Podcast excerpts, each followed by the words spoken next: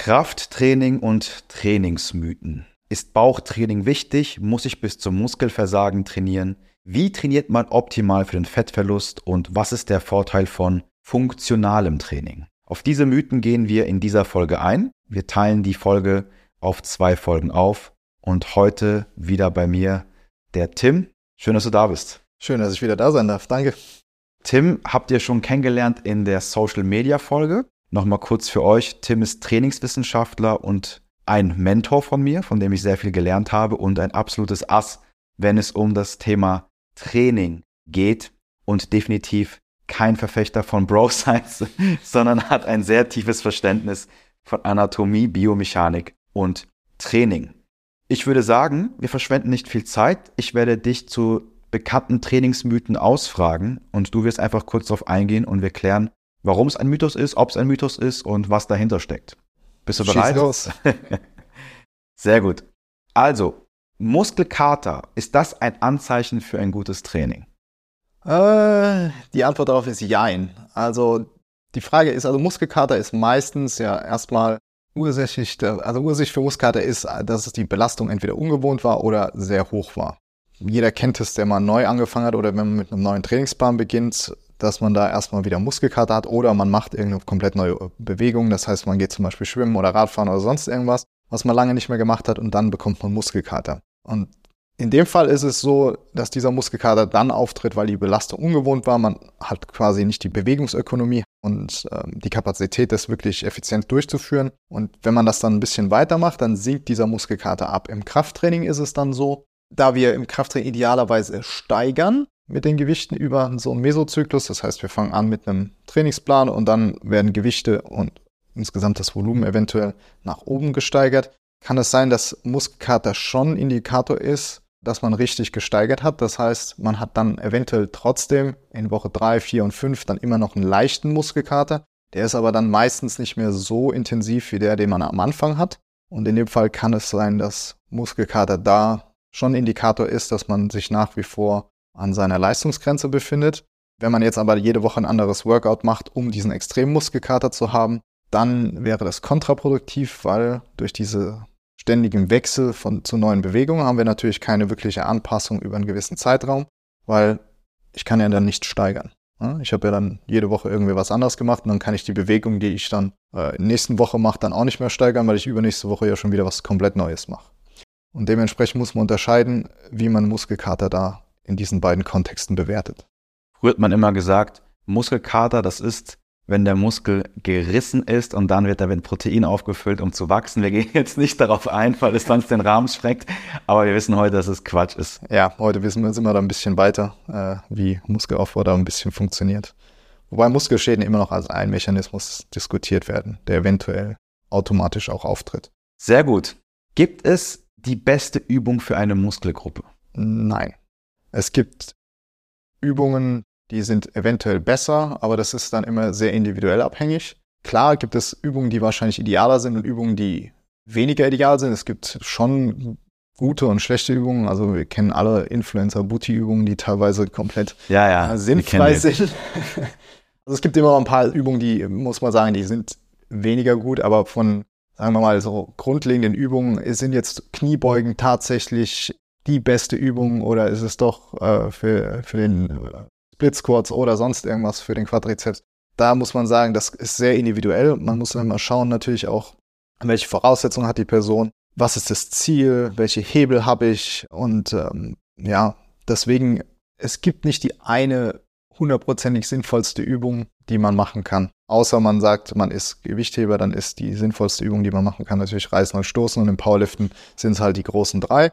Da ist es sportartspezifisch. Äh, für alle anderen sind Übungen prinzipiell kein Muss, sondern optional. Und äh, ja, auch das Thema Kniebeuge, Alter. Man kann ja eine Kniebeuge so modifizieren, dass sie eher hüftdominant ist, dass sie kniedominant ist. Es kommt darauf an, wie groß die Person ist. Es kommt darauf an, wie schwer die Person ist. Es kommt darauf an, mit welcher Technik die Person beugt, wie die Standbreite ist. All diese Dinge kann ich modifizieren, um eine Muskelgruppe mehr oder weniger gut zu treffen. Ich kann eine, ja, ich kann eine Kniebeuge ausführen, dass ich so dass ich mehr über meine hintere Kette, also über Hamstrings und Glutes und so weiter arbeiten muss. Oder ich kann eine Kniebeuge so ausführen, dass sie sehr quadrizepsdominant ist. Und das hängt dann davon ab, wie ich die Parameter äh, steuere. die ich da beeinflussen kann, eben mit, mit Fersenerhöhung, Standbreiten und so weiter und so fort. Ne? Deswegen die eine ideale Übung für etwas, die wird es nicht geben und es ist immer kontextabhängig und es ist auch zwischendurch durchaus sinnvoll, mal einzelne Übungen zu wechseln. Genau, sehe ich auch so. Ich sage immer, die beste Übung ist die, mit der du am besten ein bestimmtes Ziel erreichst. Ne? Und gut, auch da wollen wir jetzt nicht zu tief reingehen, aber ich sag mal, die beste Übung ist die, die dir am Ende das beschert, was du auch trainieren möchtest. Ne? Cardio in der Fettverbrennungszone zum Abnehmen. Was sagst du dazu? Äh, ja, das war vor einiger Zeit, vor ein paar Jahren oder über 10, 15 Jahren war, fing das, war das ja schon populär mit diesen Own Zones und Fettverbrennungszonen. Dazu muss man sagen, eine Fettverbrennungszone, was ist das erstmal? Das ist im Endeffekt ein Pulsbereich beziehungsweise ein Intensitätsbereich, bei dem der Körper primär über die Fettverbrennung geht, weil die Intensität niedrig genug ist. Also Körper hat als zwei Primärstoffe erstmal die Glucose, also unseren Zucker zum Verstoffwechseln, zur Energiebereitstellung oder die Fette. Und äh, die Glucose hat bei der Verstoffwechslung weniger Schritte, das heißt, ich bekomme schneller Energie dadurch, während die Fettverbrennung oder die Fettoxidation in dem Fall länger braucht, ist aber natürlich äh, insgesamt ergiebiger. Das heißt, die Intensität muss niedrig genug sein, um Fettoxidation als primäres, äh, als primären Energietreiber zu haben. Das ist das eine. Dementsprechend haben sich dann diese Fettverbrennungszonen entwickelt, wo man sagt, man muss dann eine bis zwei Stunden mit niedrigem Bereich in dieser bestimmten Zone bleiben. Dazu muss man sagen, dass Fettverbrennung und Körperfettverlust zwei verschiedene Paar Schuhe sind. Nur weil ich Fette verbrenne, heißt das nicht, dass ich automatisch Körperfett verliere. Körperfett verliere ich dann, wenn ich in einem Kaloriendefizit bin. Und äh, ich kann den ganzen Tag in der Fettverbrennungszone theoretisch äh, mich befinden. Und wenn ich dann trotzdem mehr Kalorien esse, als ich verbrannt habe, werde ich am Ende vom Tag zunehmen. Und da werde ich dann auch keinen Körperfettverlust haben.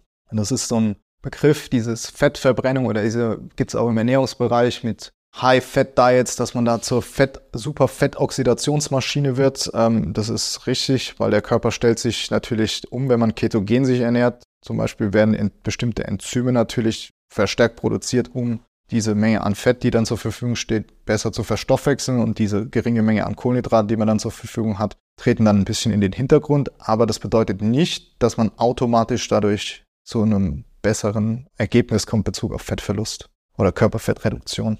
Für alle, die das Thema interessiert, ein kleiner Call to Action muss ich hier reinbringen und zwar auf dem Account michikleis.abnehmen behandeln wir mehrfach in der Woche Themen, die sich ja um das Thema Abnehmen, Fettverlust, Cardio drehen.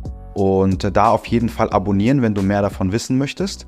Zum anderen habe ich schon eine Podcast-Folge aufgenommen, in der es um das Thema Cardio geht, wo ich nochmal explizit auf das Thema eingehe. Ich habe eine Folge zum Thema Cardio schon aufgenommen und das ist die Folge Nummer 7. Also kann ich dir empfehlen, Folge Nummer 7, wenn dich das Thema Cardio und Fettverlust mehr interessiert. Was ich auch immer sage, und das möchte ich noch kurz hinzufügen, ist, Cardio zum Abnehmen finde ich extrem überbewertet. Es ist ein gutes Tool, das man zusätzlich machen kann zu einer gesunden Gewichtsabnahme. Aber einfach nur mit Cardio zu beginnen und nichts zu verändern, um abzunehmen, ist ein ziemlich ineffizienter Weg, meiner Meinung nach. Ja, und das ist auch der zweite Punkt, der da ganz wichtig ist.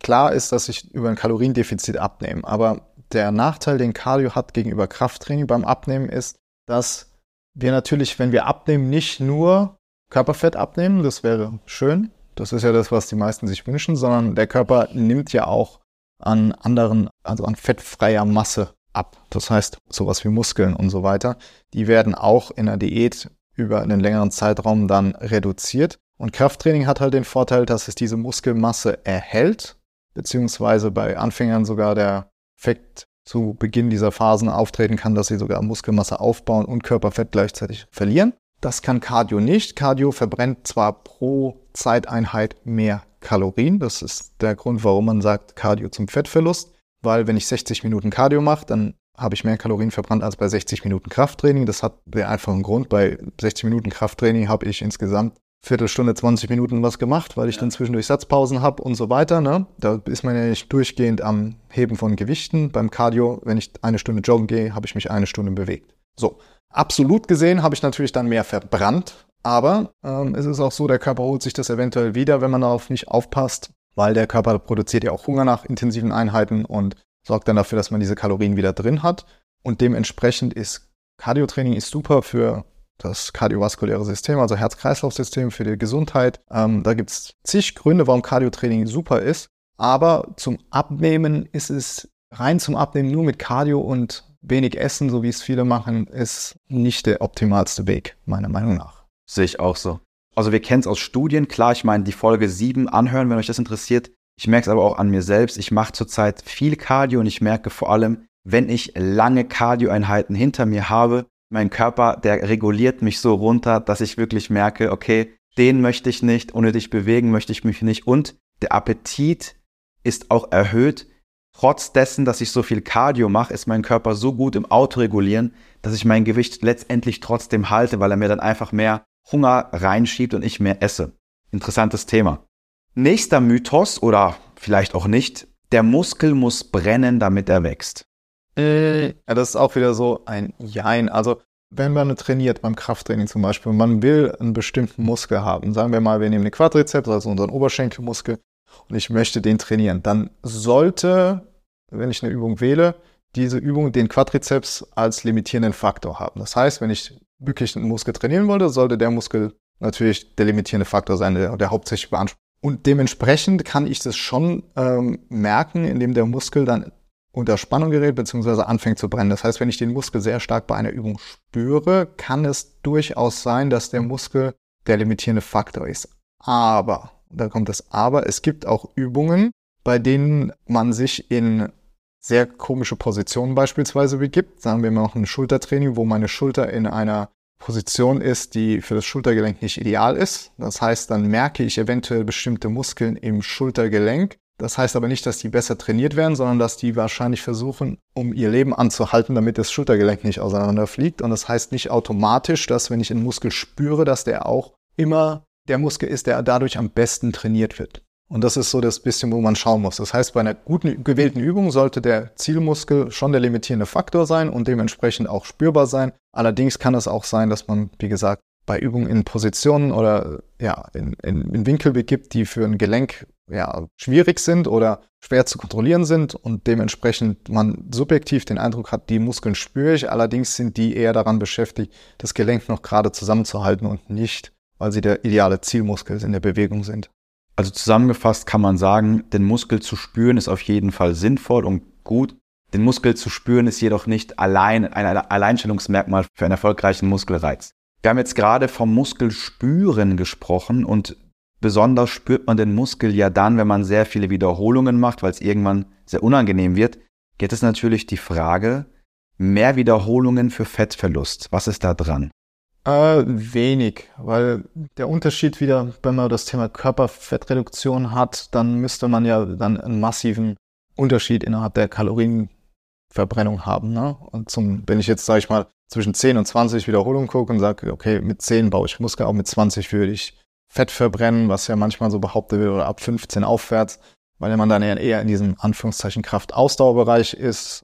Dem ist nicht so, weil der Unterschied wäre marginal mit dem, was man an Kalorien verbrennt. Dann würde ich dann sagen, wenn man da wirklich Kalorienmenge maximieren will, dann sollte man dann tatsächlich Cardiotraining machen, dann hat man wesentlich mehr davon. Die andere Sache ist natürlich, wir wissen aus Studien, dass zwischen 5 bis 30 Wiederholungen dieselben Ergebnisse in Bezug auf Muskelwachstum theoretisch erzeugen können. In der Praxis ist es immer schwierig weil man muss sich bei den hohen Wiederholungen dann wirklich bis ans Muskelversagen ran tasten, beziehungsweise man muss das Muskelversagen erreichen, um diese Effekte zu bekommen. Und das ist sehr, sehr unangenehm und äh, sehr intensives Training. Und das machen die meisten Leute im Studio jetzt nicht und werden auch ohne die Hilfe von anderen, die da nebendran stehen, wie in den Studien, da stehen dann die Assistenten nebendran und schreien einen an und sorgen dafür, dass die Probanden, die sie da haben, auch das Muskelversagen tatsächlich erreichen. Und das ist im Studio seltenst der Fall. Das heißt schon gar nicht, wenn man Anfänger ist. Sehr fortgeschrittene bekommen das eventuell hin, aber also man bekommt auch auf jeden Fall das gleiche Muskelwachstum, wenn man intensiv trainiert.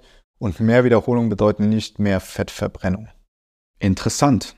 Also bis jetzt alle Sachen, die ich in den Raum geschmissen habe, sind entweder Mythen oder Jeins. Ne? Und wir haben natürlich auch noch einen zweiten Teil vorbereitet. In diesem Teil sprechen wir über das Muskelversagen, über das Bauchtraining, über funktionales Training und wir klären auch den Unterschied, den es eventuell gibt zwischen dem Training, um Muskeln aufzubauen und dem Training, um Muskeln zu definieren und wir klären die Frage, ob Frauen mit schweren Gewichten arbeiten sollen, nicht dass sie am Ende aussehen wie der Hulk. Abonnier den Podcast, damit du Teil 2 nicht verpasst. Den lade ich ein paar Tage später nach diesem Teil hoch, je nachdem, wann du das hörst. Danke, Tim, dass du da warst. Und bewerte den Podcast gerne, wenn dir die Folge gefallen hat. Und folge mir gerne noch auf Instagram, michikleis.abnehmen. Den Tim, den Tim findest du leider nicht auf Social Media, aber du kannst mir gerne schreiben, du darfst mir gerne schreiben und eventuell kann ich euch connecten. In diesem Sinne, danke fürs Zuhören und wir hören uns beim nächsten Mal.